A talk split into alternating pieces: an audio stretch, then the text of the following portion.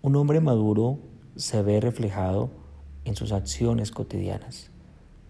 Deja de juzgar, deja de ver a otros, a ver qué tan malos son, para sentirse mejor consigo mismo. Un hombre maduro aprende a amar lo que Él, su Padre, nuestro Dios, ama. Eso habla de madurez, pero también habla de pertenencia. Pues bueno, te saludo en esta mañana. Bienvenido a este espacio devocional diario. Estamos estudiando Mateo 26. Quiero, bueno, traerte a colación lo que compartíamos en el episodio anterior. Jesús hace una revelación y Jesús le dice a sus discípulos sentado en la mesa en aquella última cena, uno de ustedes me va a traicionar. Mateo 26, versículo 22. Te animo con tu Biblia, con tu libreta de apuntes, para que lo estudiemos juntos. Dice así, y entristecidos en gran manera, comenzó cada uno de ellos a decirle, soy yo, Señor. Lo primero que observamos es que estaban entristecidos. Era notable evidentemente la tristeza en ellos. Pero quiero que por un momento pienses en la tristeza del Señor Jesús. Mira a sus discípulos, mira a Judas, mira a Pedro, mira a Juan, mira a cada uno de ellos. Y con dolor en su alma les dice a ellos, uno de ustedes me va a traicionar. Era uno de ellos, de los más cercanos a él, de los que él amaba. Uno mismo de los que Jesús no se atrevería a levantar su dedo para atacarlo. Era como un hijo, no era capaz ni siquiera de hacerlo. Uno que aunque quisiera a Jesús, aunque lo intentara hacer, no podía odiarlo. La naturaleza de Jesús no le permitía odiar a alguien, solo amar. Y es como si dijera, así te amo Judas, así te amo, así te acepto. Aunque me hayas vendido, aunque me hayas traicionado, así te amo Judas. Porque para Jesús era imposible dejar de amar a Judas le era imposible porque esa es su naturaleza. El sufrimiento de Jesús entonces no sería y no empezaba en la cruz. No, el sufrimiento de Jesús no empezaría cuando se lo llevaran preso.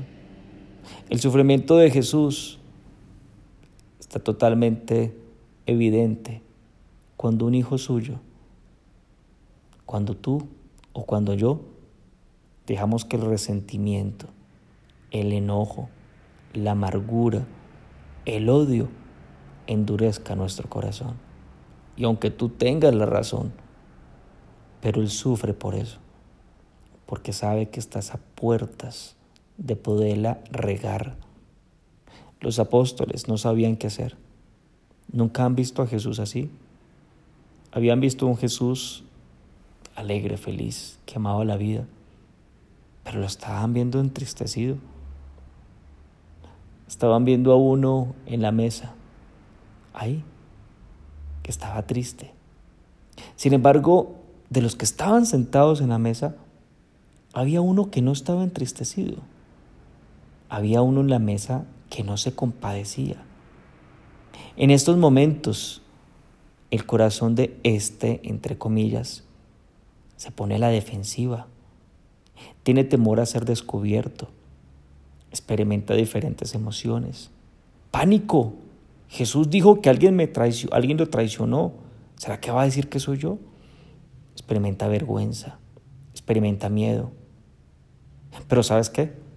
Finalmente se pone duro. Y tiene que demostrarle a los demás que él es inocente. Y en su mente seguramente pasaría, si Jesús me acusa, será su palabra contra la mía, porque no tiene pruebas. Esta actitud todavía se repite. Esto todavía se repite día con día. Y esto hace que una persona se convierta en alguien mentiroso. Miento para quedar bien. Nadie puede descubrir lo que hice o lo que voy a hacer. Esa es la actitud de este hombre. Sin embargo, sabes una cosa. nunca Jesús lo iba a acusar porque no hace parte de él. Él no juzga, él no va a hacer algo para que el que ame quede en ridículo o para dañar a alguien que él ama. Él no va a hacer eso. Uno de los doce le hace una pregunta a Jesús y luego continúan los demás. La pregunta entonces de ellos demuestra madurez, como te lo dije en la introducción. No es la pregunta, esta pregunta que le hacen a Jesús no es una pregunta de un bebé espiritual, no, es alguien que está creciendo espiritualmente. Es la pregunta de alguien que ama, de alguien que conoce el dolor de un padre hacia un hijo, el dolor de Jesús hacia el traidor, el dolor que muy seguramente experimentó Adán y Eva por la pérdida de Abel y también por la pérdida de Caín. No es una pregunta de un impulsivo, esto no es una pregunta de un irracional. El irracional se levanta y dice, yo sospecho que eres tú y señala a otro. No, esto no hace el maduro. El maduro se expresa y se expresa de una manera que no acuse a nadie.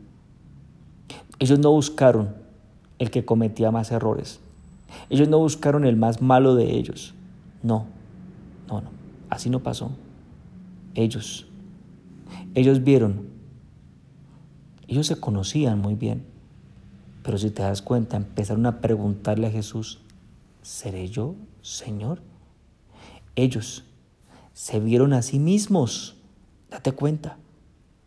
Ellos no dudaron de sus hermanos, no.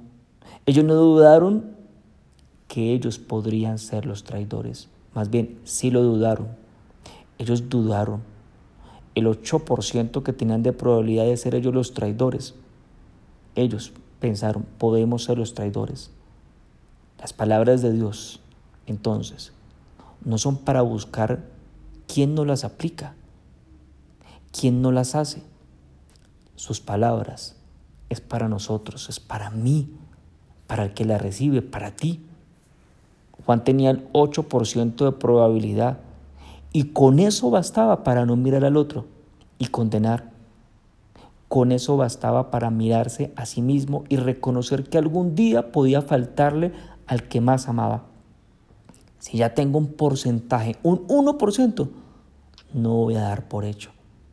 Con humildad, pero también con vulnerabilidad en su persona, le preguntan a Jesús, ¿seré yo? ¿Qué probabilidad tú tienes de mentir?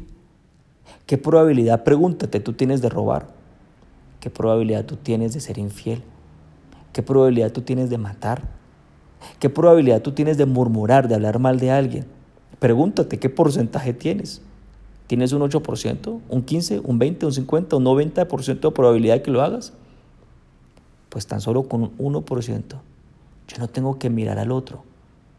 Porque si ya tengo un solo 1%, primero tengo que revisarme a mí mismo. A mí. Yo lo puedo hacer. Yo soy frágil. Porque al parecer el otro parece que sea infiel, desleal, mentiroso. Pero yo tengo que mirarme primero a mí mismo.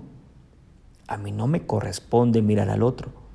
Lo que me corresponde es ir a mi Señor, cuidarme, hacerme débil y reconocerle a Él que ese traidor puedo ser yo y que, y que yo no quiero fallarle. Lo que quiero es amarle.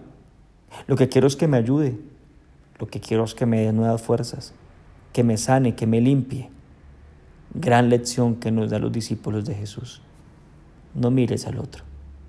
Mira el mínimo porcentaje que tú tienes o el máximo, porque es para ti. Y pregúntele a Él, ¿seré yo?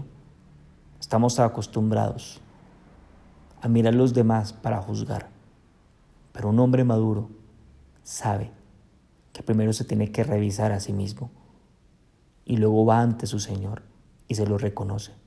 Pero también un hombre maduro entiende que ese traidor que nombra a Jesús es alguien que Jesús ama. Y si Jesús lo ama, yo no lo tengo que juzgar.